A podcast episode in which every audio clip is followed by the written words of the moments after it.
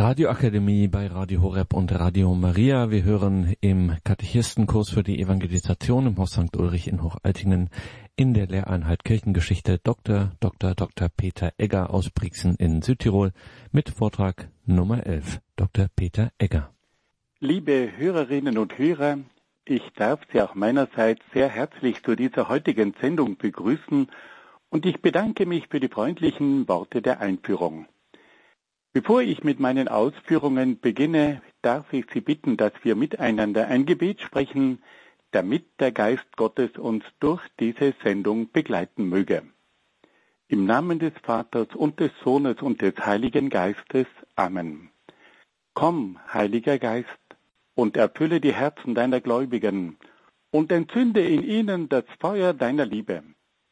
Sende aus deinen Geist und alles wird neu geschaffen und du wirst das Angesicht der Erde erneuern. Dann wenden wir uns an die Mutter Gottes und bitten sie um ihr fürbittendes Gebet. Gegrüßet seist du, Maria, voll der Gnade, der Herr ist mit dir.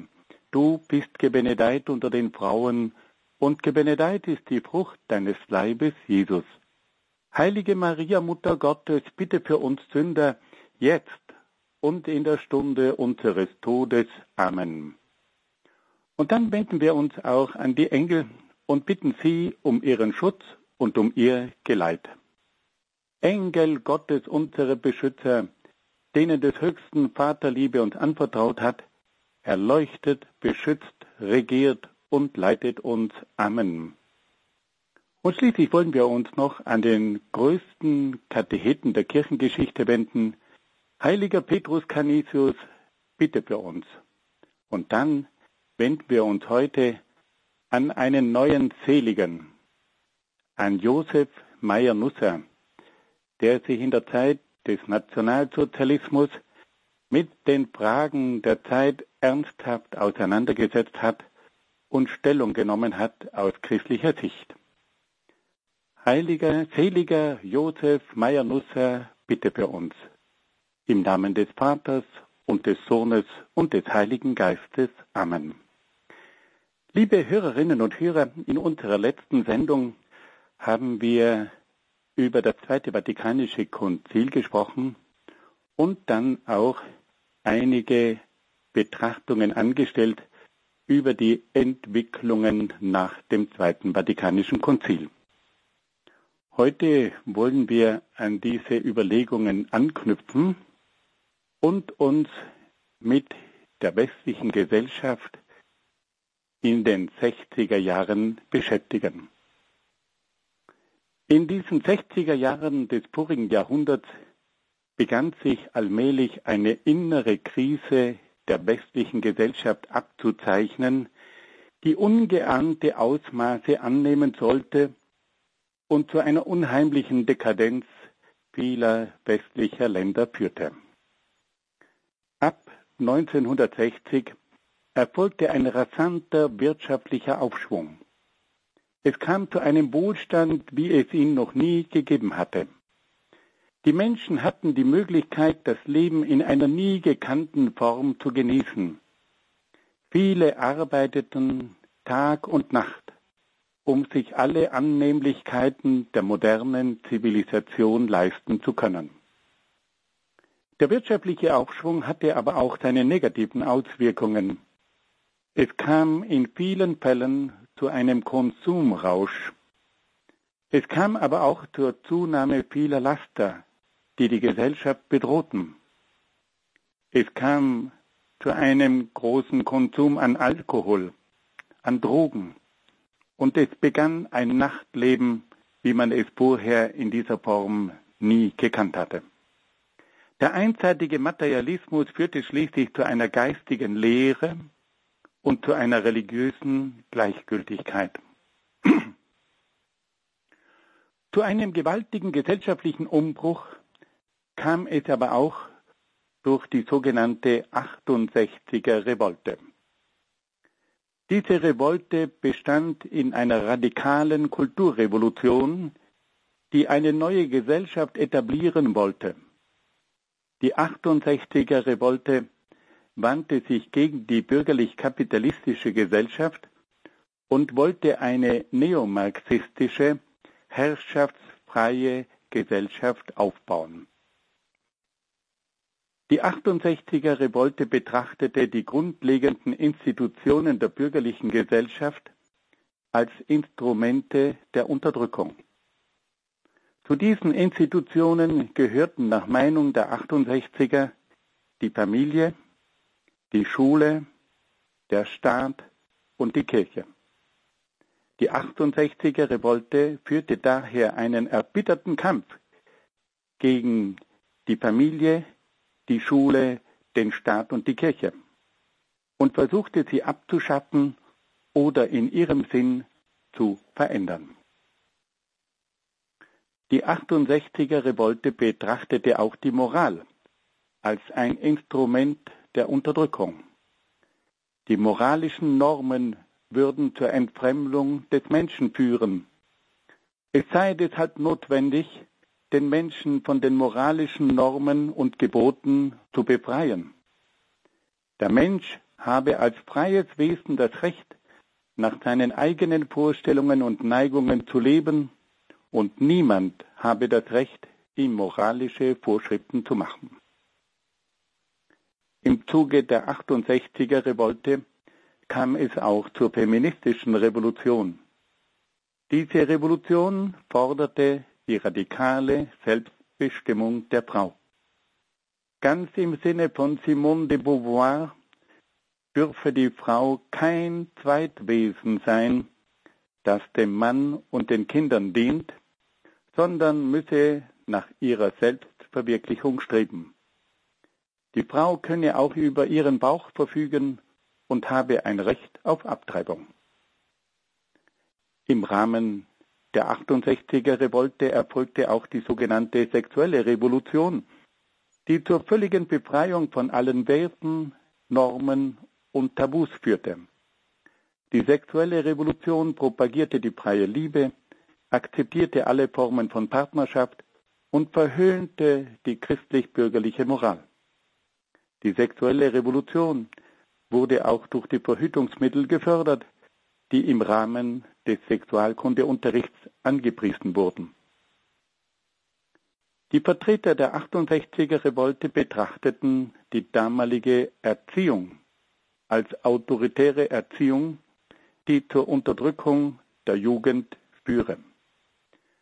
An die Stelle der autoritären Erziehung sollte nun eine anti-autoritäre Erziehung treten, die sich nach den Bedürfnissen und Wünschen der Kinder und Jugendlichen richtete.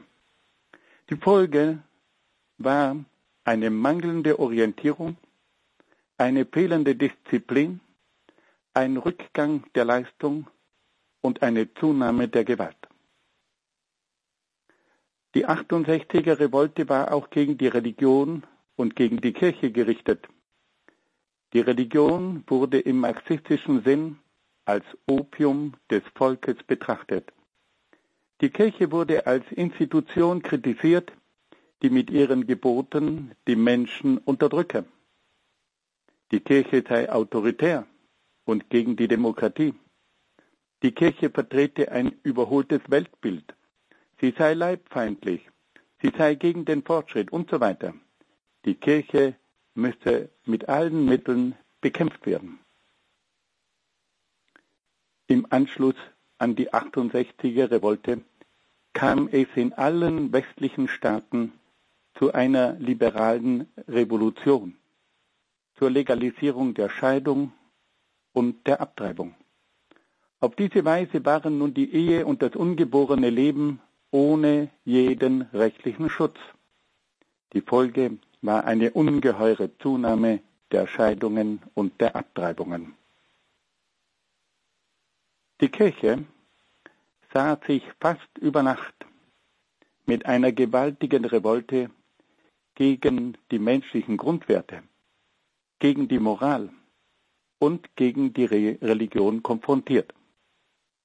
Nach dem großen Aufbruch des Konzils erlebte nun die Kirche einen mächtigen Angriff durch die ökonomische, neomarxistische, feministische, sexuelle und liberale Revolution. In diesen stürmischen Jahren veröffentlichte Papst Paul VI. im Jahr 1968 die Enzyklika Humane Vitae, die sich mit der rechten Weitergabe des Lebens auseinandersetzte. Paul VI. wies auf die Problematik der künstlichen Empfängnisverhütung hin und sagte in prophetischer Weise die Folgen der Verhütungsmittel voraus.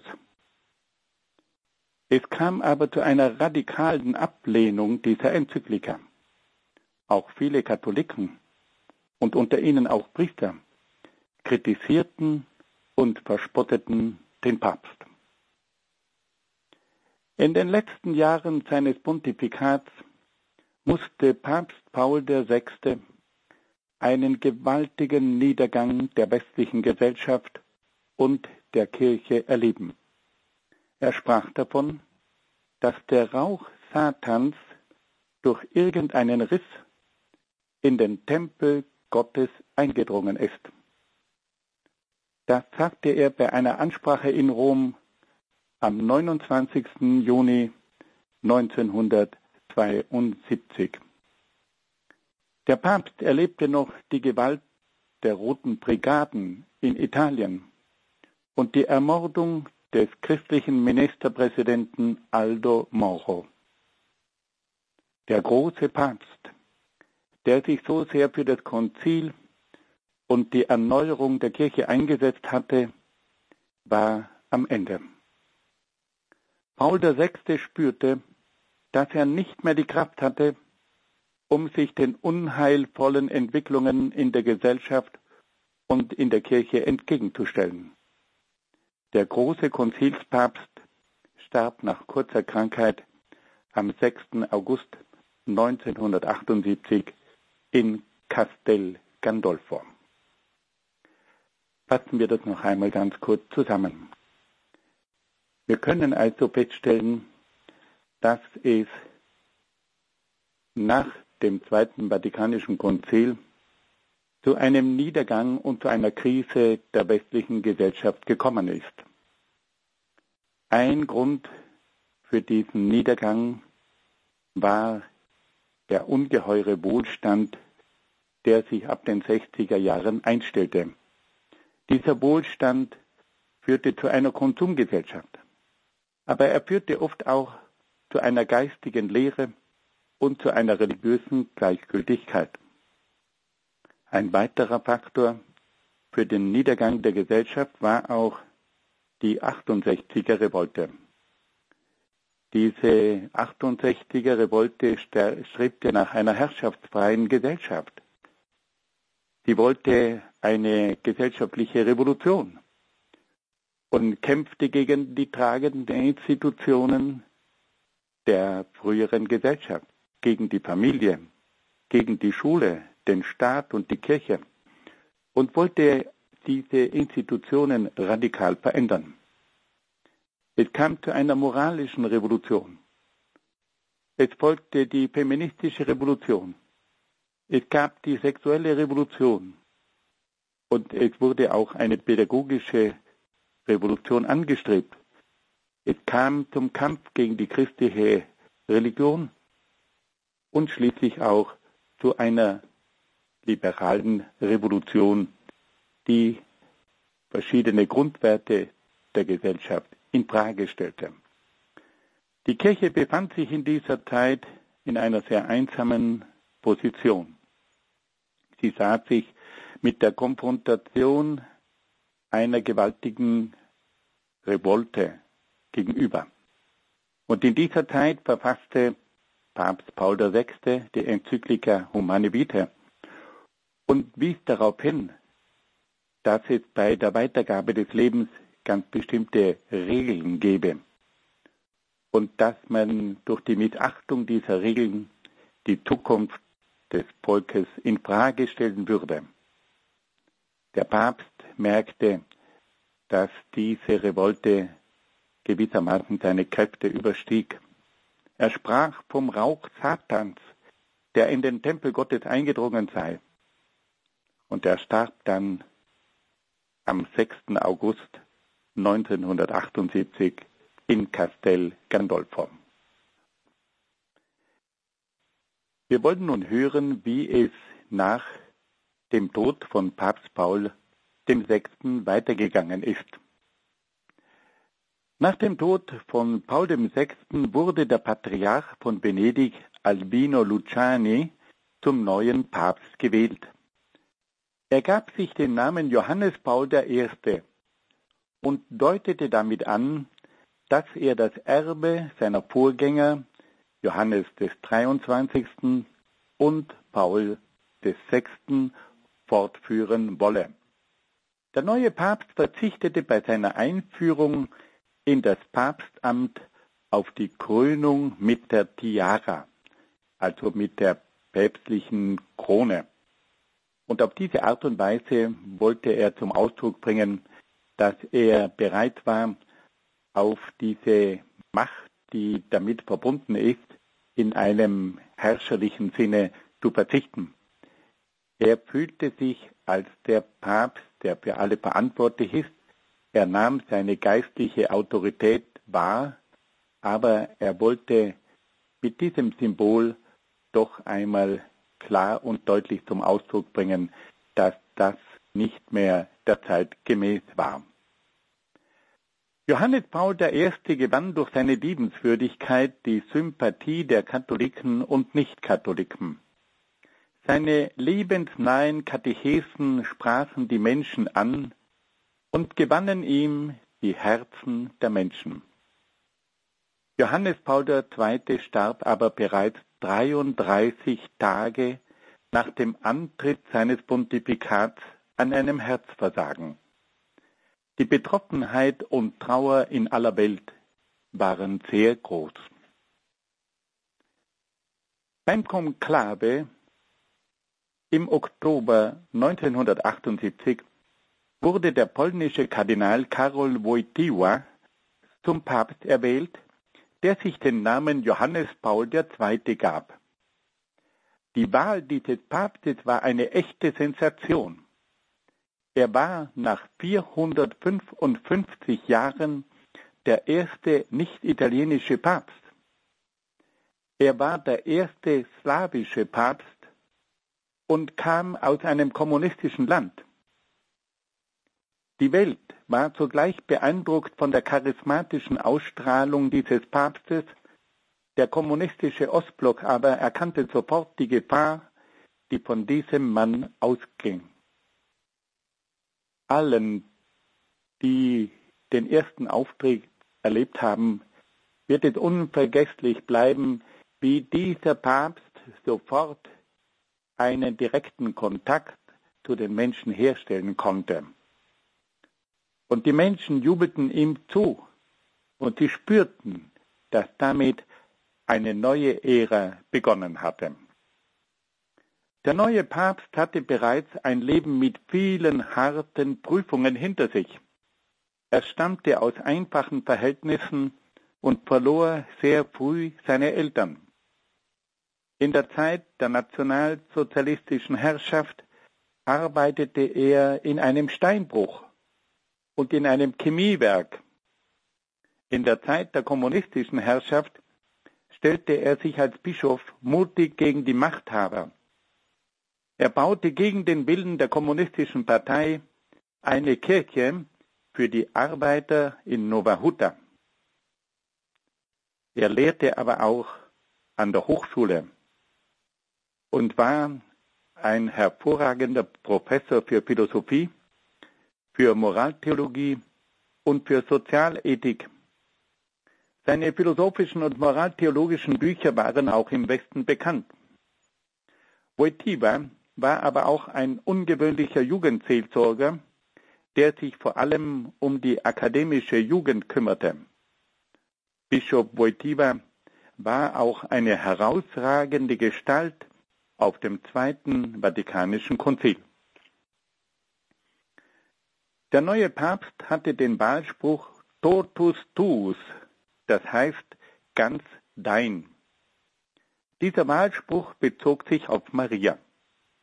Der Papst stellte damit auch sein Pontifikat ganz unter den Schutz Marias. Er sprach wie Maria sein ganz bewusstes Fiat, mir geschehe, und wollte sich ganz Gott zur Verfügung stellen. Der Papst bezog sich in seinen vielen Predigten immer wieder auf Maria und rief sie um ihre Fürbitte und um ihren Schutz an. Johannes Paul II. Erwies sich sehr bald als eine globale Gestalt. Er sprach zehn Sprachen und verstand es, die weltweiten Medien optimal zu nutzen. Vor allem aber war es sein persönliches Charisma, das die Menschen faszinierte. Dieser Papst scheute keine Mühe und kein Opfer, um selbst die entferntesten Länder zu besuchen. Dieser Papst trat durch seine weltweiten Reisen mit der ganzen Menschheit in Verbindung und trug das Evangelium bis an die Grenzen der Erde. In 106 Reisen legte er 1,3 Millionen Kilometer zurück. Johannes Paul II. verkündete das Christentum auch höchstpersönlich im kommunistischen Ostblock. Seine Reisen nach Polen stärkten den geistigen und politischen Widerstand gegen das kommunistische Regime. Er sprach bei seinen Reisen immer Klartext und wies auf die Unterdrückung und auf die Missstände hin. Er unterstützte die Gewerkschaft Solidarność unter der Führung von Lech Wałęsa. Seine Predigten wirkten auch hinein in andere kommunistische Länder und trugen zum späteren Zusammenbruch des Sowjetimperiums bei. Am 13. Mai 1981 kam es zu einem Attentat auf den Papst. Der türkische Rechtsextremist Ali Akça feuerte auf dem Petersplatz mehrere Schüsse auf den Papst, der auf dem Papamobil stand, um sich den Gläubigen zu zeigen.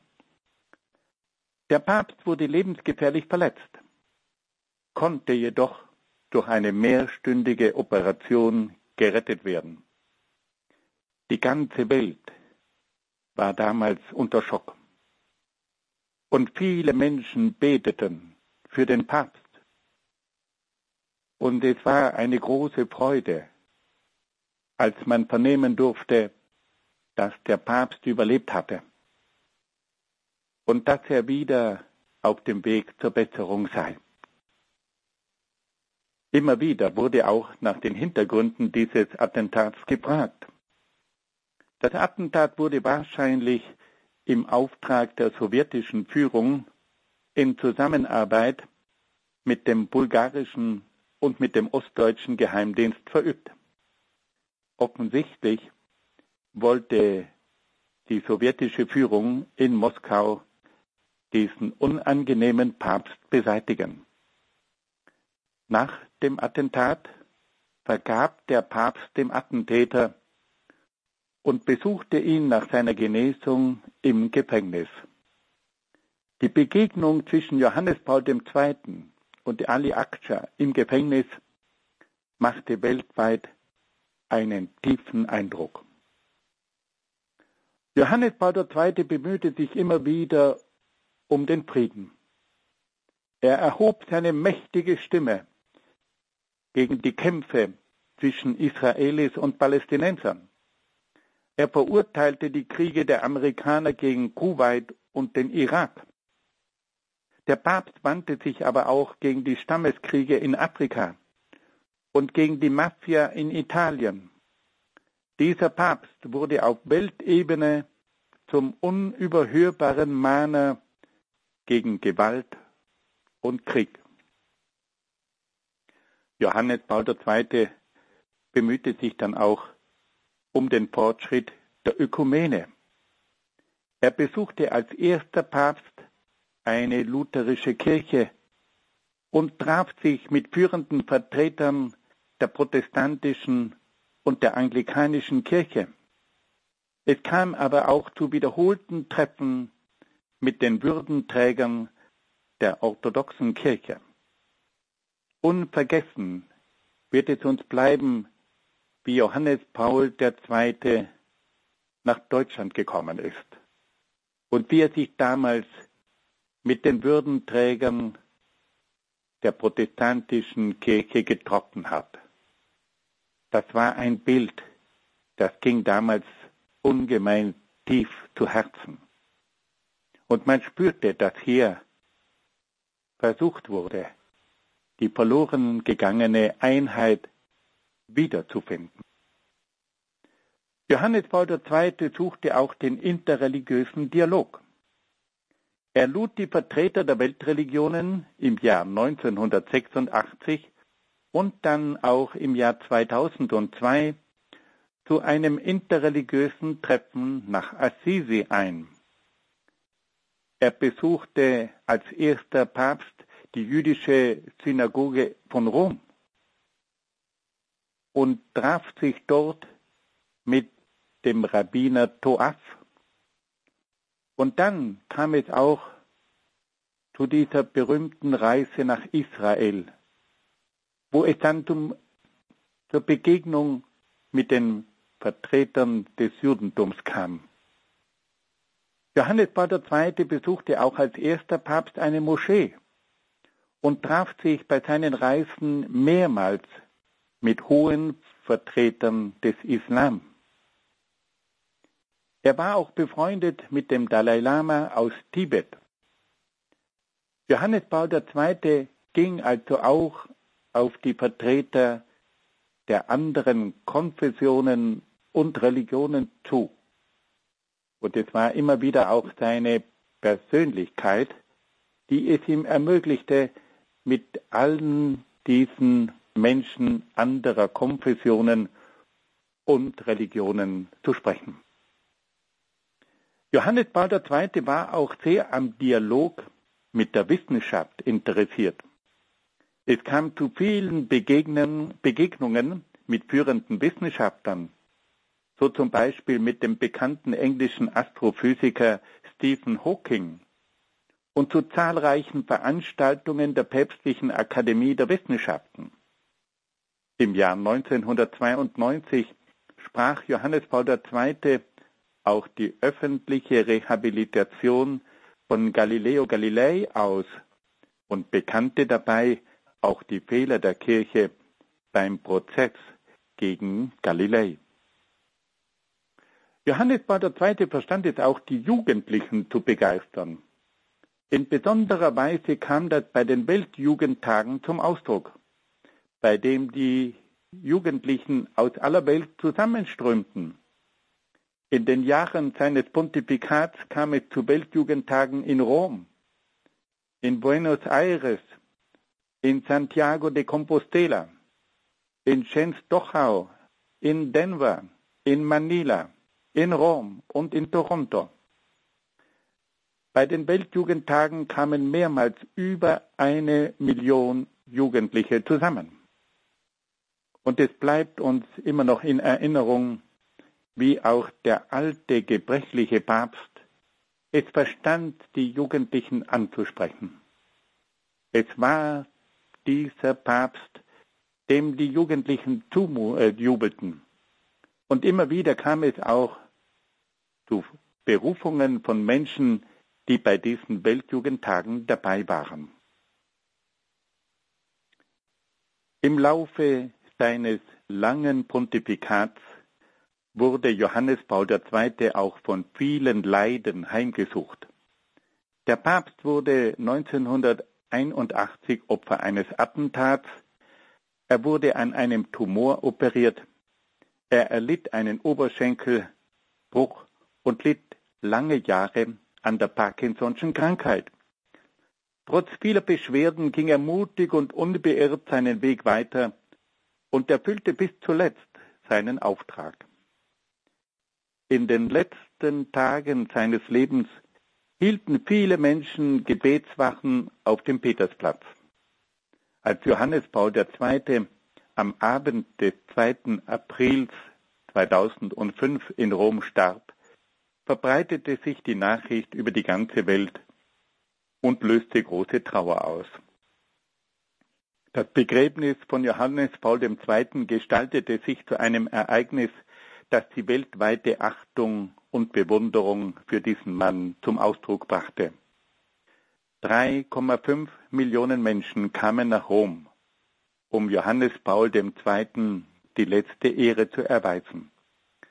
Es kamen zahlreiche religiöse Würdenträger und Regierungschefs, um den Begräbnisfeierlichkeiten beizuwohnen.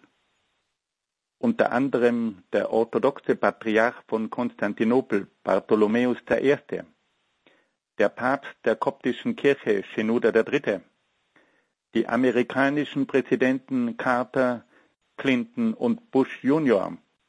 sowie der iranische Präsident Khatami. Fassen wir das noch einmal ganz kurz zusammen. Wir haben gehört, dass nach dem Tod von Paul VI.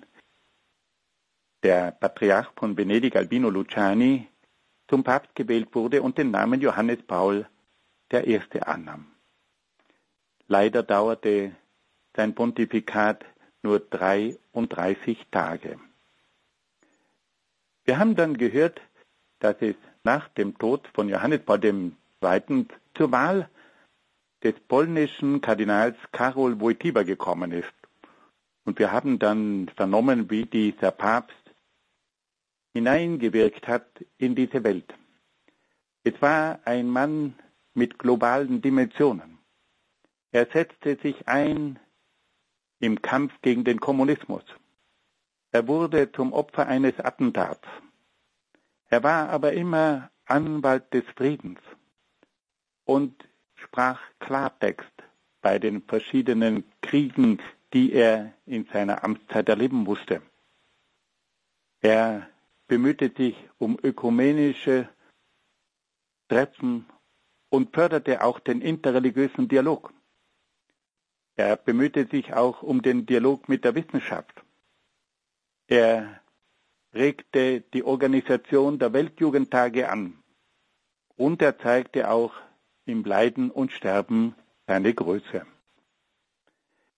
Wir wollen uns nun in diesem weiteren Abschnitt der Sendung mit den Lehren von Johannes Paul II. etwas auseinandersetzen.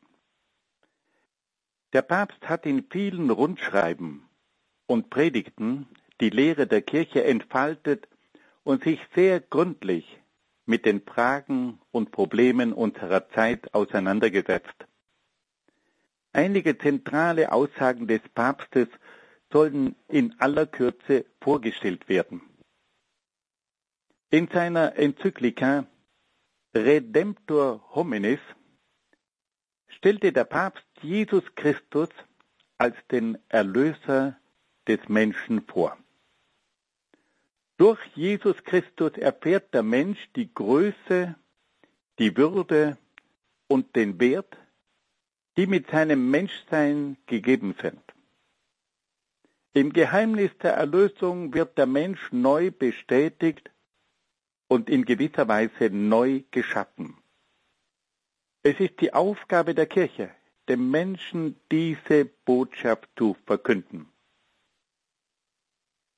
Wir können uns noch daran erinnern, dass Johannes Paul II. immer wieder von Jesus gesprochen hat und dass er gesagt hat, dass Jesus dem Menschen die Würde verleiht und dass Jesus durch die Erlösung dem Menschen die Würde auch wieder in einer neuen Weise zurückgibt. Dann hat Johannes Paul II. in einer weiteren Enzyklika Redemptoris Missio sich mit dem missionarischen Auftrag der Kirche beschäftigt. Die Kirche habe den Auftrag, Jesus Christus allen Völkern als den Mittler allen Heils zu verkünden. Es handelt sich dabei um ein Angebot, das die Freiheit des Menschen respektiert. Die Mission steht unter der Führung des Heiligen Geistes und erfolgt durch Priester und Laien. Diese Mission erfordert das Gebet und das Opfer der ganzen Kirche. Ein weiteres Anliegen des Papstes war es auch, die Grundlagen der Moral zu vermitteln. In seiner Enzyklika Veritatis Splendor erklärt der Papst, dass die Moral auf den Grundwerten der Gebote Gottes und des Naturrechts aufbaut. Es handelt sich dabei um universale und unveränderliche Normen, die für alle Menschen und für alle Kulturen gelten. Der Papst warnte vor philosophischen Strömungen, die von einer autonomen Freiheit des Menschen ausgehen und vor einer Moraltheologie, die zu einer subjektiven Gewissensentscheidung des Menschen führen. Der Papst war selber Professor für Moraltheologie und kannte sich bestens aus mit den philosophischen Grundlagen der verschiedenen moralischen Systeme. Er betont also, dass es sich bei der Moral um universale und unveränderliche Normen geht, die für alle Menschen und für alle Kulturen gelten. Und er warnt vor philosophischen Strömungen, die von einer autonomen Freiheit des Menschen ausgehen.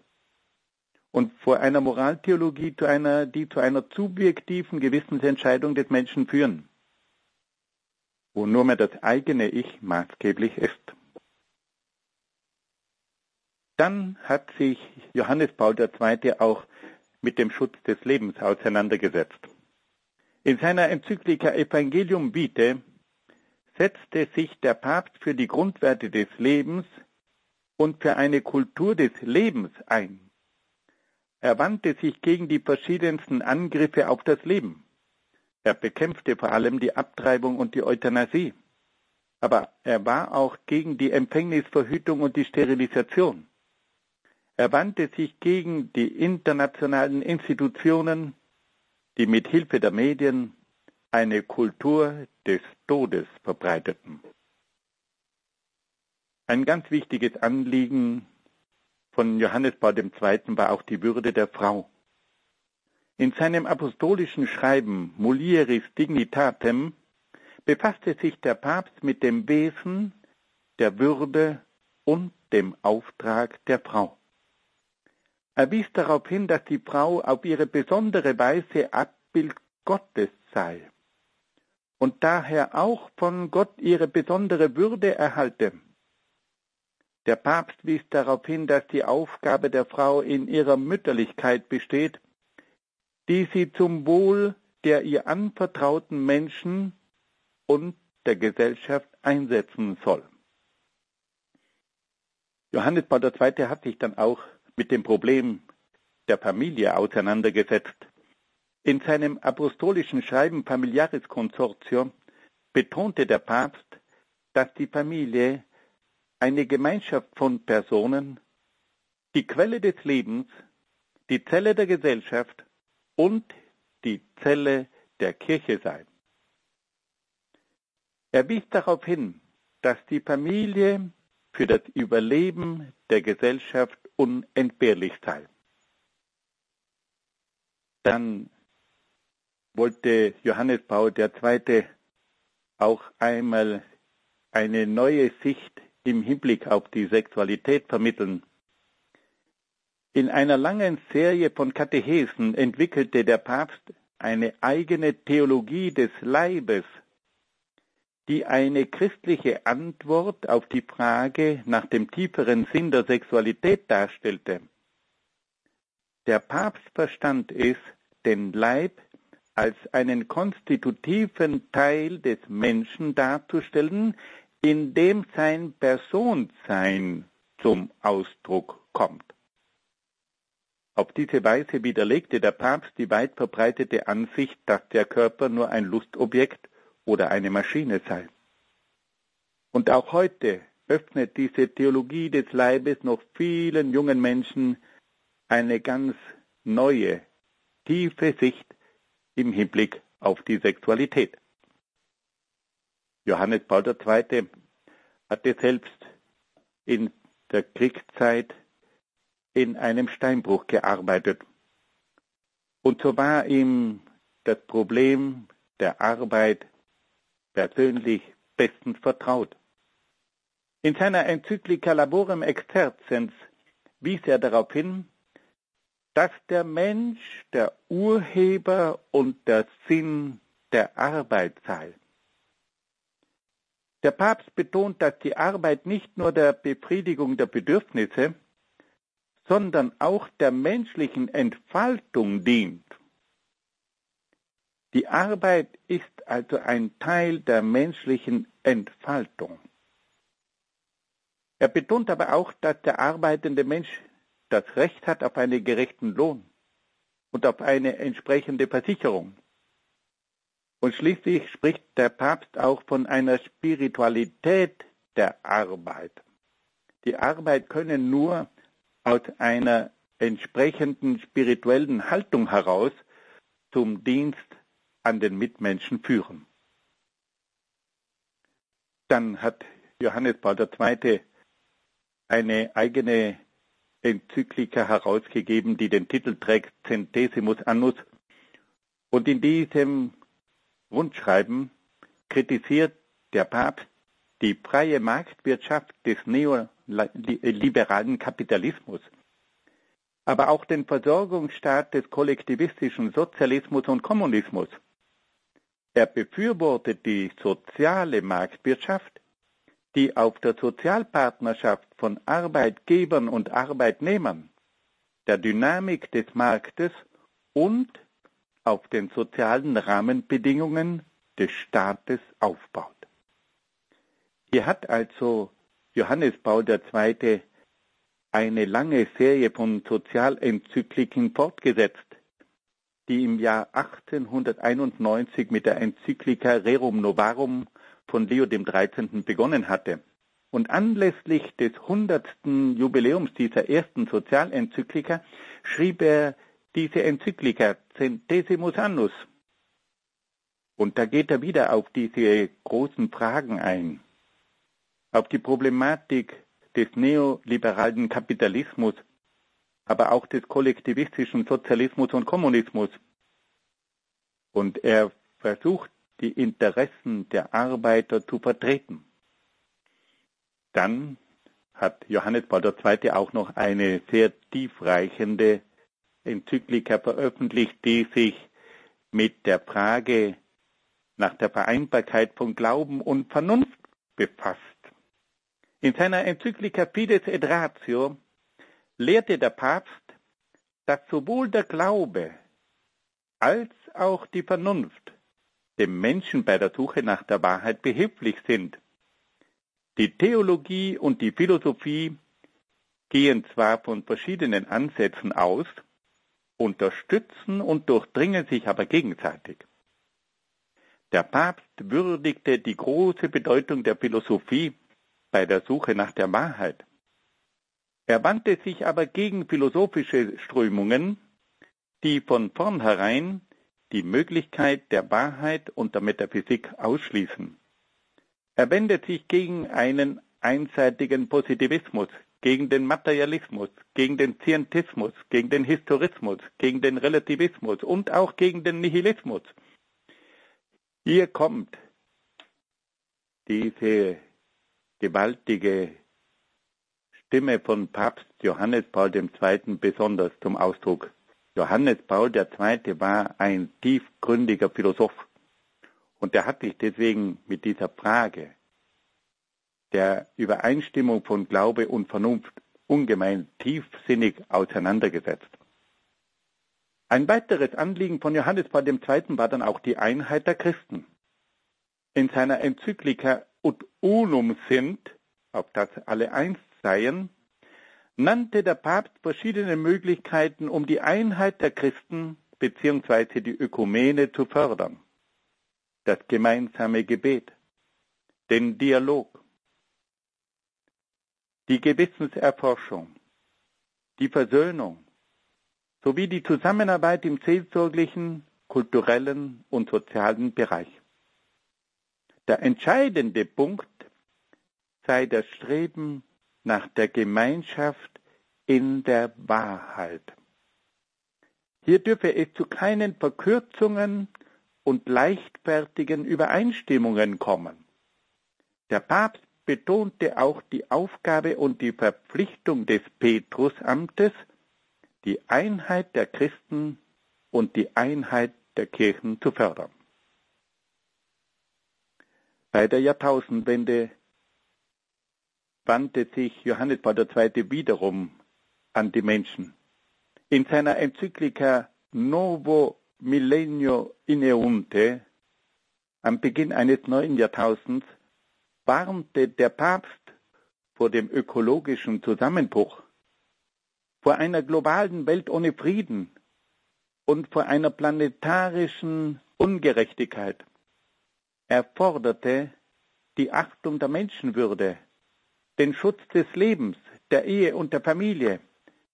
Der Papst rief zur Evangelisierung von zwei Dritteln der Menschheit auf, die Christus noch nicht kennen. Er forderte den interreligiösen Dialog, um die religiöse Diskriminierung und gewaltsame religiöse Konflikte zu vermeiden. Und schließlich hat Johannes Paul II. auch eine eigene Enzyklika über Maria verfasst. Diese Enzyklika trägt den Namen Redemptoris Mater. Und in dieser Enzyklika erläuterte der Papst die mehrfache Bedeutung Marias für die Heilsgeschichte. Maria ist die Vollbegnadete und hat durch ihre Zustimmung die Menschwerdung Jesu ermöglicht. Sie war die erste Pilgerin, die Jesus auf seinem Weg begleitet hat. Sie war und ist die Gegenspielerin der Schlange bzw. Satans Maria ist auch die Mutter der Kirche. Sie ist die Mutter aller Christen und fördert die Ökumene. Maria ist schließlich die Mutter aller Menschen und führt sie zu ihrem Sohn Jesus Christus. Fassen wir das noch einmal ganz kurz zusammen. Johannes Paul II. hat uns in seinem 25-jährigen Pontifikat ein gewaltiges geistiges Erbe hinterlassen. Er hat fast sämtliche Themen, die den modernen Menschen betreffen, besprochen, erläutert und vertieft. Und er hat versucht, aus christlicher Sicht eine Antwort zu geben. Er spricht von Jesus Christus, dem Erlöser des Menschen. Er spricht vom missionarischen Auftrag der Kirche. Er betont die Grundlagen der Moral. Er spricht vom Evangelium des Lebens, von der Würde der Frau, von der Gemeinschaft der Familie, von der Theologie des Leibes, von der Ausübung der Arbeit, von der sozialen Sorge. Er fragt sich nach dem richtigen Verhältnis von Glaube und Vernunft. Und er versucht Anregungen zu geben für die Einheit unter den Christen. Und er warnt die Menschen am Beginn des neuen Jahrtausends vor bestimmten Gefahren und schließlich verweist er noch darauf, dass Maria die Mutter der Menschen und der Kirche ist. Wir wollen auch noch ganz kurz darauf zu sprechen kommen, dass es während des Pontifikats von Johannes Paul II auch verschiedene Arten der Opposition gegeben hat. Papst Johannes Paul II. erlebte während seiner langen Jahre als Papst oft eine starke innerkirchliche Opposition.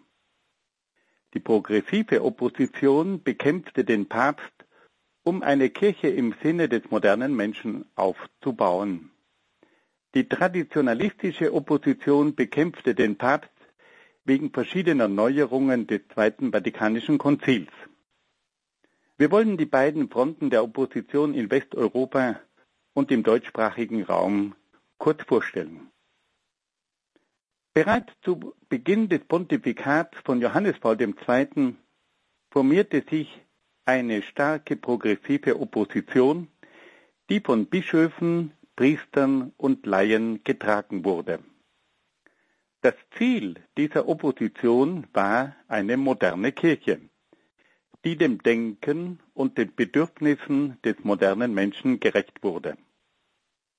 Die geistigen Prinzipien dieser Bewegung orientierten sich in mehrfacher Hinsicht an den Kriterien der Moderne. Für diese Bewegung galten der Glaube auf der Grundlage der Vernunft, die Moral nach dem eigenen Gewissen, die Kirche auf demokratischer Basis, die Gleichstellung der Geschlechter, der Relativismus der Konfessionen und der Synkretismus der Religionen. Bei einer tieferen Betrachtung der Dinge konnte man sehr bald erkennen, dass sich die progressive Bewegung an gewissen Prinzipien der Aufklärung, des Liberalismus, des Neomarxismus, des Feminismus und auch der östlichen Spiritualität orientierte, die nicht mit der katholischen Lehre und Spiritualität übereinstimmten. Auf diese Weise führten manche der angestrebten Reformen der progressiven Bewegung zu einer Anpassung an den Zeitgeist. Die progressive Opposition führte zu einer allmählichen inneren Verunsicherung in der Kirche. Die subtile Infragestellung mancher Glaubenswahrheiten, die Vernachlässigung mancher Sakramente, die Anpassung der Moral, die Infragestellung der Hierarchie, der Autorität und der Disziplin, die Relativierung des Weihepriestertums, der Ehe und der Familie sowie der Fruchtbarkeit führten dazu, dass sich die Kirche zunehmend selbst in Frage stellte. Es gab auch kaum mehr Unterschiede zwischen Kirche und Welt. Die Kirche hatte oft nicht mehr die Überzeugung, den Willen und die Kraft, gewissen problematischen Entwicklungen der postmodernen Gesellschaft entgegenzutreten. Der Preis dafür war ihre zunehmende Nichtbeachtung und Bedeutungslosigkeit in der heutigen Gesellschaft. In der Zeit von Johannes Paul II. gab es auch eine starke traditionalistische Opposition. Der bekannteste Vertreter dieser Opposition war Erzbischof Marcel Lefebvre und die von ihm gegründete Priesterbruderschaft St. Pius X. Erzbischof Lefebvre hatte bereits unter Papst Paul VI. gegen verschiedene Neuerungen des Konzils Einspruch erhoben, unter anderem gegen die ökumenische Öffnung, gegen die Religionsfreiheit und gegen die liturgische Reform. In der Zeit von Johannes Paul II. kam es zu mehreren Verhandlungen mit den Vertretern der Priesterbruderschaft St. Pius X. Als Erzbischof Lefebvre 1988 gegen den Willen Roms vier Bischöfe weihte, kam es zur Trennung zwischen der katholischen Kirche und der Priesterbruderschaft St. Pius X. Johannes Paul II. hat während seines langen Pontifikats viele Widerstände, Anfeindungen und Schmähungen außerhalb und innerhalb der Kirche aushalten müssen. Er wurde von vielen Seiten bekämpft aber seine unbeugsame Haltung führte auch zu einer weltweiten Bewunderung dieses Papstes. Die zukünftige Kirchengeschichte wird zeigen, dass dieser Mann einer der ganz großen Päpste der Kirchengeschichte war. Fassen wir das noch einmal ganz kurz zusammen. Wir haben also auch darauf hingewiesen, dass es während des Pontifikats von Johannes Paul II. eine innerkirchliche Opposition gegeben hat. Es hat eine progressive Opposition gegeben, aber auch eine traditionalistische Opposition. Zum Schluss wollen wir noch einen ganz kurzen Überblick geben über das, was wir heute besprochen haben. Wir haben zunächst über den Niedergang der westlichen Gesellschaft gesprochen. Die Ursachen dafür waren vor allem der wirtschaftliche Aufschwung, der zu einem Konsumdenken geführt hat, das zur Gefährdung des Menschen und der Religion geführt hat. Wir haben in diesem Zusammenhang auch auf die Enzyklika Humane Vitae von Paul VI. hingewiesen, die damals einen großen Widerspruch erfahren hat. Nach dem Tod von Paul VI. folgte dann das kurze Pontifikat von Johannes Paul I., der bei so vielen Menschen auf Sympathie gestoßen ist und der leider schon nach 33 Tagen an einem Herzversagen gestorben ist. Dann sprachen wir über das lange Pontifikat von Johannes Paul II., von diesem ersten Papst aus einem slawischen Land, von diesem Papst aus einem kommunistischen Land, wie dieser Mann, wie kein Papst vor ihm, zu einer globalen Gestalt wurde und wie er seine Botschaft hinausgetragen hat bis an die Grenzen der Erde. Johannes Paul II. war eine mutige Gestalt. Aber er war auch eine unbequeme Gestalt, weil er Dinge beim Namen genannt hat, die man oft nicht hören wollte. Er hat sich bemüht um den Frieden. Er hat sich bemüht um die sozialen Probleme. Und er war auch ein großer Lehrer der Kirche. In zahllosen Enzykliken hat er Stellung genommen zu den verschiedensten theologischen, philosophischen, menschlichen moralischen, sozialen und kulturellen Fragen. Das ist ein gewaltiges Erbe. Und schließlich haben wir dann auch noch darauf hingewiesen, dass es unter Johannes Paul II. auch zu einer innerkirchlichen Opposition gekommen ist. Liebe Hörerinnen und Hörer, ich danke Ihnen sehr, sehr herzlich für Ihr Dabeisein und wünsche Ihnen alles, alles Gute und Gottes besonderen Segen. Das war Vortrag Nummer 11 der Kirchengeschichte im Katechistenkurs für die Evangelisation im Haus St. Ulrich in Hochaltingen. Wir hörten Dr. Peter Egger aus Brixen in Südtirol. Von dieser Sendung, von diesem Vortrag gibt es beim Radio Horeb CD-Dienst eine kostenlose CD, beziehungsweise schauen Sie auf horeb.org. Dort steht diese Sendung dann auch in Kürze im Podcast- und Downloadbereich horeb.org.